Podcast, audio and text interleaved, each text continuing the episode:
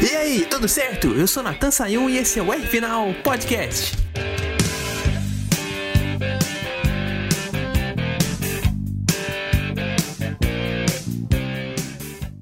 Imersão é a palavra do momento no universo virtual da Fórmula 1, né? Você pode ser piloto no modo carreira, fazer uma equipe do zero lá naquele modo My Team e agora tem até uma versão para ser chefe de equipe geral com o F1 Manager, jogo que vai lançar lá em outubro, que você não pilota o carro, você só participa do desenvolvimento da equipe como estrategista e como chefe geral nos bastidores também, né? Arrumando ali patrocínio, hum. ajustando ali o desenvolvimento do carro no túnel de vento e por aí vai. E as estratégias também. Realmente depois da chegada do Fórmula 1 2022, do anúncio do F1 Manager, Manager, não faltam opções para quem gosta do esporte, né? Vai estar tá muito mais legal. Participar de tudo e acompanhar tudo pela televisão, né? Uhum. Você vai falar, essa equipe eu comandei no virtual. Agora, nesse mundo quase perfeito, o que, que pode estar faltando para melhorar ainda mais? Bom, para mim, eu acho que falta compartilhar esses modos mais imersivos no mundo online, né? Para você jogar junto com seu amigo. O modo assim que você seja piloto e seu amigo seja engenheiro de equipe. Ou no caso do F1 Manager, cada um fazendo uma parte do carro, né? Um fazendo a estratégia, outro fazendo os acertos do, do equipamento. Ia ficar top. É uma sugestão que eu faria pra EA, do tipo, gente, gente, Fórmula 1 já é um esporte em, em equipe na vida real. Vamos trazer isso mais pro mundo virtual, poxa. Bom, tô fazendo essa introdução gigante aqui só pra falar que hoje o nosso podcast é diferente. Já que esse modo de jogo ainda não existe, hoje no podcast eu vou criar uma equipe junto com os meus amigos, a R Final Motorsports. Como é que essa equipe funciona desde o zero? Fica ouvindo nos próximos minutos que você vai descobrir. Chega de enrolação e vamos pôr a mão na massa. And it's lights out and away we go! Show! Primeira coisa que a gente começa aqui é o motor. A equipe, a Refinal é a equipe estreante, mas já quer chegar no padrão intermediário. Afinal, já acompanha a categoria perto de perto, né? Desde 2020, lá com o começo do podcast. Então, com dois anos de programa, acho que dá para conversar no pelotão intermediário, sim. E vamos começar aqui falando de motor, né? Eu acho que entre Ferrari, Renault, Mercedes e Honda, eu prefiro a Honda.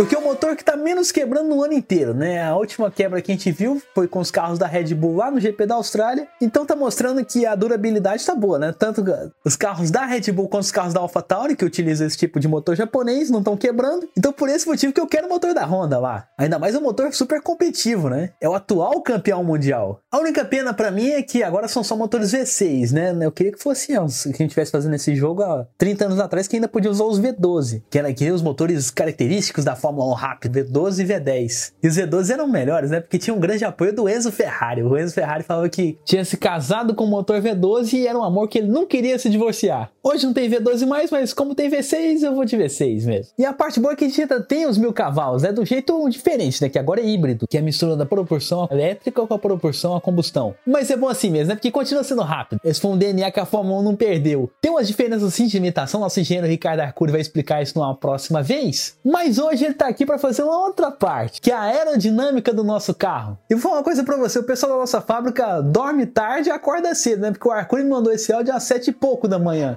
Tá ali falando baixinho porque já tava começando o dia cedo, já tava começando a trabalhar no carro, pensando nas coisas novas, inclusive já falou incorporando as novas regras de 2022, né? Pensando nesse novo momento que a Fórmula 1 encara depois de lançar um equipamento aerodinâmico completamente diferente de 2021. Então vamos ver o que, que o nosso engenheiro planejou para isso. Toca aí, editor!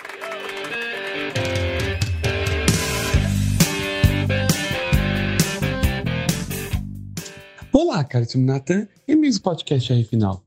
Natan, essa pergunta é difícil, hein? Bom, eu não sou aerodinamicista, tá bem? Mas vamos lá, vamos tentar. Eu sei que o aerodinâmica me daria um, uma surra, mas vamos tentar ainda assim. Bom, conceitos aerodinâmicos na, na Fórmula 1, o pessoal segue mais ou menos a mesma ideia. Não tem muita coisa a mudar, tá bom? O que eu faria de que você poderia fazer de diferente, eu pensei aqui com meus botões. Bom, primeiramente a asa dianteira fazer com um perfil mais baixo. Vocês vejam que tem muitas equipes que tem uma asa mais alta, que a ponta da asa está muito mais alta do que ano passado. E na verdade ela é mais alta por questão de regra, mas tem gente que deixa ainda mais acima do que outros deixariam e eu jogaria ela um pouco mais para baixo. Quanto mais baixo, mais pressão aerodinâmica você gera com elas então acaba sendo algo interessante jogar um pouco para baixo. Outra coisa que seria o oposto que a Alpine aplica seria a caixa de ar superior, que o teu pleno que fica atrás do, do, da cabeça do piloto, que é que recebe todo o ar que alimenta o turbo, Eu, particularmente, colocaria ela mais estreita, mais é, esguia, com o intuito de, de dar menos arraste aerodinâmico e dar um pouco mais de equilíbrio ao carro. A Alpine achou um bom conceito ali e consegue gerar uma pressão aerodinâmica baseada nessa caixa mais gorda, tá? Mas mesmo ela já diminuiu essa, esse tamanho dessa caixa em relação ao ano passado e ela é a única que aplica. E eu, particularmente, me preocupo um pouco com o equilíbrio da aderência mecânica do carro, principalmente em curvas de baixa, onde a Alpine é reconhecidamente mais fraca. Também mexeria um pouco, brincaria um pouco, na verdade, com a parte do, assoalho. Nem tanta parte onde fica o efeito solo, tá? Mas é a parte lateral do assoalho. Ali é sempre interessante você colocar algum tipo de, de artifício que lhe gere mais pressão aerodinâmica, pois qualquer coisa que lhe gera pressão aerodinâmica no carro, principalmente no atual carro, é vantajoso. Então, é, será um lugar onde eu trabalharia bastante para tentar ganhar um pouco mais de pressão aerodinâmica e tentar andar mais rápido, tá? Bom, infelizmente, comparado aos carros dos anos anteriores, não dá para mais brincar muito com a aerodinâmica, principalmente porque qualquer coisa que você mexa gera turbulência que atrapalha a ultrapassagem, né? Então é bem complicado a gente tentar novos conceitos. E a Red Bull, por exemplo, vocês vê que ela está bem conservadora. Se ela está bem conservadora é porque a, o regulamento está tá limitando. Mas não dá para fazer muito mais do que isso. Mas acho que seriam três conceitos que a gente trabalharia bastante na R Final Motorsports, tá bom? É isso aí, Natan. Um grande abraço, uma boa semana a todos. Mercury falando a verdade que não é a especialidade dele, né? A especialidade é, são as estratégias, mas eu queria dar uma, uma engenharia para ele, para ele e brincar um pouco com isso, né? Mas ele falou ver, outra verdade aqui, que é o fato das equipes não, não inventarem muito com aerodinâmica, né? Tanto que até agora não surgiram o tal dos apêndices aerodinâmicos nesse novo regulamento, né? Tá todo mundo muito quietinho com isso. A gente sabe que quanto mais uma, uma regra de aerodinâmica dura na Fórmula 1, mais as equipes inventam na evolução. Foi assim nos anos 2000, né? Que a McLaren inventou lá em 2008 umas aletazinhas ali na frente do carro, perto das rodas dianteiras, e a Renault inventou uma barbatana de tubarão ali virada para a parte traseira. E a gente hoje só tem essas diferençazinhas de asa. E também não é uma coisa gritante, é uma coisa bem discreta, porque a altura de asa não vira aquela coisa absurda que tinha lá na década de 90, que as asas eram tão altas que parecia uma boca de crocodilo. Acho que era até o apelido de uma delas, né? Acho que a McLaren fez isso em 95, a Williams fez isso em 95, a Benetton também fez isso, e aquilo lá ficou uma coisa bem diferente, né? Eles estavam começando esse, aquele regulamento novo de, né, de 95, depois de 94, estavam mudando muito a aerodinâmica. E foi arriscado, né? Porque já queriam começar com um contexto inovador. A Ferrari, que é outra equipe de ponta, não começou com aquilo. O bico da Ferrari de 95 era bem mais baixo, era um bico virado para baixo. E os outros três da Williams, da McLaren e da Benetton apontavam para frente e tinha esse buraquinho embaixo. Realmente foi uma coisa inovadora, né? E foi uma coisa que deu certo, né? Porque a Ferrari, não, a Ferrari só conseguiu ganhar uma corrida com o Gelesi e a Williams e a Benetton brilharam na temporada, né? Foram as duas equipes que é, dividiram as vitórias. Foi arriscado inventar? Foi, mas foi naquele caso deu certo. Não sei que se, da, se daria certo em 2022. Eu acho que não. Acho que o ideal foram as equipes seguirem um padrão e continuarem a vencer, né? Não inventarem muito. A Mercedes inventou muito no começo do ano, né? Por causa daquele negócio dos side pods e não deu certo. Para quem não ouviu o nosso podcast do GP do Bahrein, a gente explicou um pouco mais sobre isso, comentou. Então, se você quiser entender um pouco mais a respeito, dá uma ouvida lá e fica sabendo sobre isso. Realmente são poucos os casos que eu me lembro que uma equipe de Fórmula 1 inventa com um regulamento novo e se sai bem com isso, né?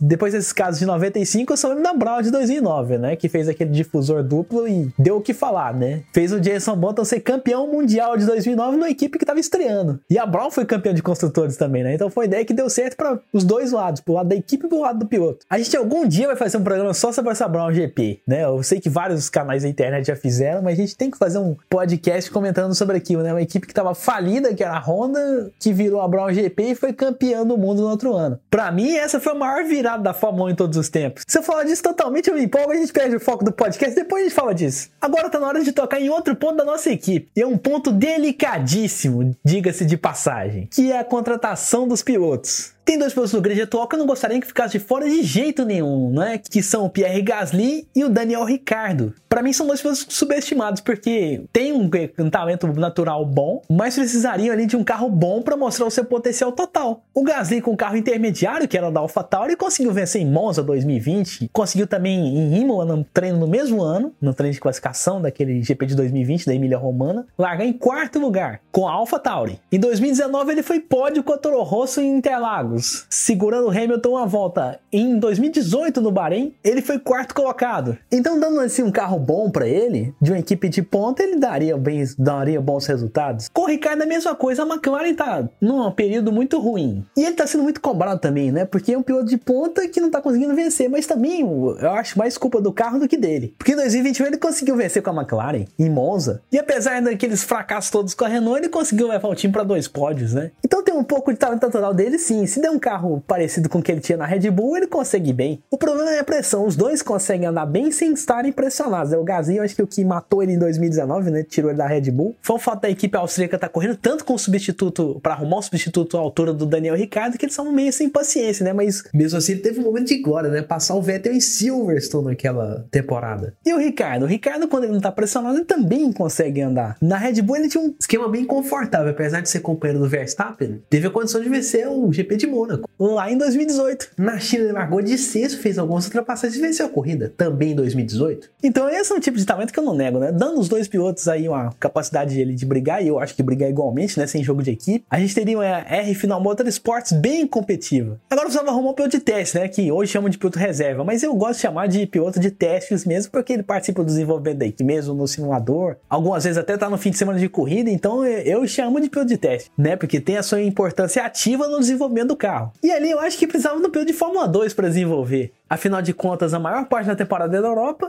a da Fórmula 2 também, a temporada é quase toda disputada na Europa, então, na minha opinião, baseado nisso, os, os pilotos de Fórmula 2 iam dar mais certo com o desenvolvimento do carro, né? Porque a maioria dos testes também iam ser na Europa, no máximo no Bahrein, né? Que é uma pista que a Fórmula 2 também corre. Então, em questão de circuito, um piloto de Fórmula 2 não ia, não ia aprender muita coisa, né? Só ia aprender a questão da dirigibilidade do carro, que na Fórmula 1 muda um pouquinho do que ele está acostumado. Diferente do piloto de Fórmula Indy, um piloto de Fórmula 4 da Ásia, que ia ter que aprender um, uns circuitos novos, né? Ia ter que ter uma bagagem de Fórmula 2 primeiro. Em outras palavras, um tempo de Europa primeiro. Então, quem seria o nosso piloto de Fórmula 2 escolhido para isso? Bom, como toda equipe tem um olheiro, eu vou chamar o meu, né? Daniel Macarenco, o famoso Dan Stick, apresentador do canal Grid de Largada lá no YouTube. Fala galera do F-Final, meu nome é Stick e vamos lá, vamos escolher um piloto de teste para essa equipe e a minha opção seria o Theo Pocher, piloto francês de 18 anos que está sendo destaque na Fórmula 2 nessa temporada, atualmente na terceira posição, mas até pouco tempo brigando pelo título com o brasileiro Felipe Drogovic.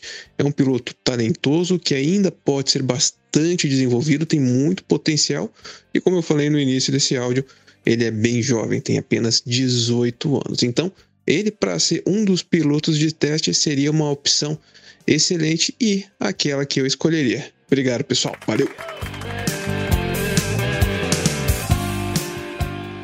Aí, rapaz, o Theo Puxer é um piloto bom. Não só o terceiro colocado no campeonato, mas também já tem vitórias importantes no currículo, né? Venceu em Imola esse ano e ano passado venceu até em Mônaco. Então, assim, em questão de capacidade, foi um cara que já chegou no final de 2020 e em 2021 já tá mostrando um pouquinho mais do seu talento. Então, eu não negaria esse posto de desenvolvimento para ele. Vai que a Fórmula 1 tem uma sessão de testes coletivos lá em Barcelona, na Espanha, que é uma pista bem famosa na Fórmula 2. Eu ia escalar ele por um dia. Abu Dhabi também é uma pista de testes e também é uma pista que encerra a temporada, então as equipes usam muito de base para pegar dados. Então também escalaria ele para andar um pouco lá. Acho que em dois dias ele ia dar um feedback bem legal e ajudar muito Gasly e Ricardo a entenderem ali para terem mais fins de semana bons em corridas nas pistas mais famosas da Fórmula 1. Então agora que tá tudo pronto, acho que tá na hora de encerrar, né? Já falamos de tudo aqui. E na semana que vem vai ser hora de falar do GP da França de Fórmula 1, né? No circuito de Paul Ricard. Já foi uma pista muito utilizada para testes lá nos anos 2000, mas agora a Fórmula 1 usa só para as corridas mesmo. E vai ter um grande desafio pela frente, né? Que é mudar o estilo de corridas, lá fazer corridas mais interessantes. Porque se for igual ao GP de 2019, 2019, meu Deus do céu, foi o tipo da corrida que quase ninguém passou ninguém. Então é mudar isso um pouco, né? Fazer igual foi 2021, pelo menos teve uma briguinha pela liderança. Vamos ver se esse ano melhora com essas novas regras. Até lá, não esquece de seguir meu Instagram, arroba Final, e também de ficar ligado lá no portal High Speed. Essa semana teve corrida ao vivo por lá. Teve Mercedes-Benz Challenge, teve Old Stock, as duas realizadas em Interlagos, né? Mercedes-Benz e a Old Stock. Teve as corridas do Turismo 1.4 lá em Cascavel, no Paraná. E antes disso, lá na quarta-feira, teve uma live minha com o Dan Stick. Foi a estreia do novo quadro dele, ó, de olho na base. Eu fui convidado junto com o Lucas Fecoli, que é piloto da Fórmula 4 americana e também da USF 2000, né? Que é uma das bases da, da Fórmula Indy, divisões de base da Fórmula Indy. E o Lan Lopes também estava lá, o piloto da Fórmula 4 Brasil. Então, se você não viu o nosso bate-papo, confere lá que foi muito legal. E como é de sempre, né? Como já virou rotina, toda sexta-feira tem live minha lá com o Luiz Felipe Ramos. Então, sexta-feira tem nossa live lá, o área de box, contando os detalhes do GP da França da Fórmula 1 e mais outras categorias que vão ter no fim de semana. Então, muita coisa para ficar ligado. Por hoje, até a próxima e um grande abraço!